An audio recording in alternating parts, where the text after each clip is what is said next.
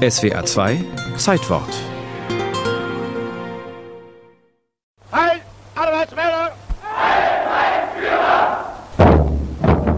Aus Protest gegen die Präsentation und Auszeichnung des deutschen Propagandafilms Triumph des Willens verließen die meisten Delegierten 1935 die Filmfestspiele von Venedig.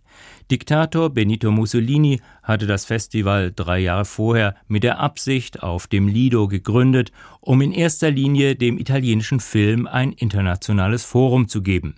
Die Festivalidee als solche hatte allgemeine Zustimmung gefunden. Die Filmproduktion war im Laufe der Zeit immer teurer geworden und benötigte zur Refinanzierung ein internationales Forum.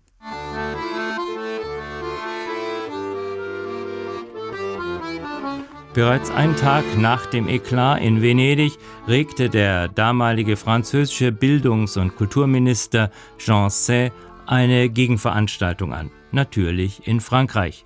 Er schlug Biarritz als Ort des neuen Festivals vor. Doch da preschte ein kleines Seebad an der Côte d'Azur vor, das endlich aus dem Schatten von Nizza und Monte Carlo treten wollte. Kann. Die französische Regierung ließ sich überzeugen. Ein prächtiges Palais du Festival wurde direkt am Meer gebaut, die Durchgangsstraße Croisette in eine repräsentative Palmallee verwandelt und zum ersten Festival de Cannes eingeladen.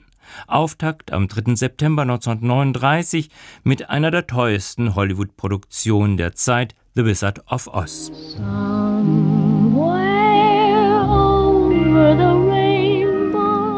Neben dem Kinderstar Judy Garland standen Mae West, Gary Cooper und Charles Lawton auf der Gästeliste. Doch dann kommt der 1. September 1939, Krieg.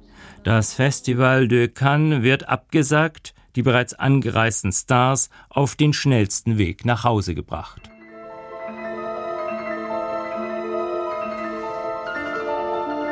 Mit einem Plakat in heiteren Pastellfarben wird im Spätsommer 1946 in einem zweiten Anlauf an die Côte d'Azur eingeladen. Das erste Festival de Cannes beginnt am 20. September und dauert bis 5. Oktober.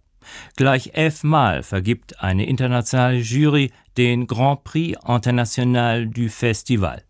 Zu den Preisträgern gehören Billy Wilder und Roberto Rossellini ebenso wie der Schweizer Filmemacher Leopold Lindberg. Bereits ein Jahr später stellt sich allerdings heraus, dass Glamour und Schick viel Geld kosten.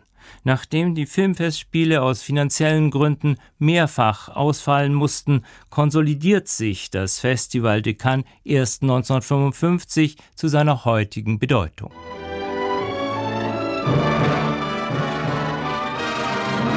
Unter Vorsitz von Marcel Pagnol wird anstatt des Grand Prix erstmals eine goldene Palme verliehen.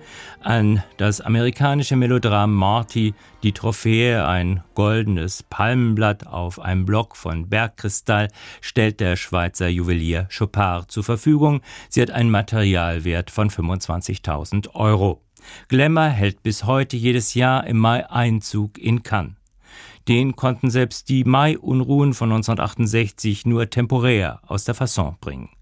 Dazu gehört auch, dass es beim Festival de Cannes weniger um Kunst als um Kommerz geht. Trotzdem, in dieser Mischung ist das eine einzigartige, faszinierende Veranstaltung.